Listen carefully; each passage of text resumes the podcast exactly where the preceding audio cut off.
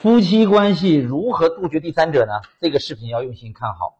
你知道是什么在约束人的本性，让人变得忠诚吗？这里面的核心有三个：激情、利益、合作。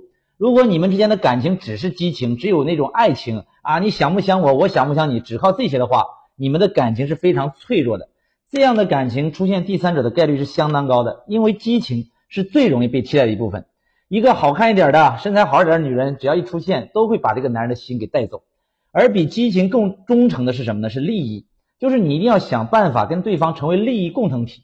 这个利益指的不仅仅是包含你有赚钱能力，还有包括你在精神层面、思想层面能跟这个男人同频。比如你做个女人，你要成为这个男人的军师啊，你能跟他交流，你能理解他现在的难处，这就是在给男人利益。因为越是有事业的男人呢，他就越孤独，他越需要有人跟他同频。所以什么叫红颜知己嘛？知己就是懂他呀。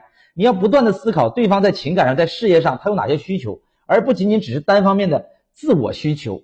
否则，当另一个跟他同频的人出现时，哪怕你再漂亮，他都很容易被对方带走。这就像一个人走在一个孤独的沙漠里，当他最渴最累的时候，身边突然出现一个人给他一瓶水，那你说他是不是很容易被吸引走了？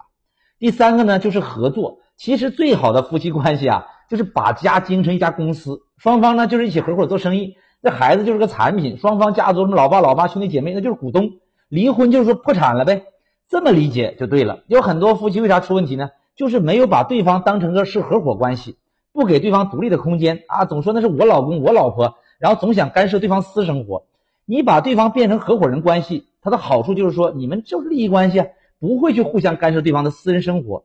你只要给到对方足够大的空间，把他当成一个股东，你们俩的关系就能走一辈子。因为任何的第三者啊，这时候都很难瓦解你们间之间的关系。因为男人他对女人最大的需求就是这女人不要管他，只要你能做到不管他，我跟你讲，这个男人就一定离不开你。这是很多女人都没整明白的事儿。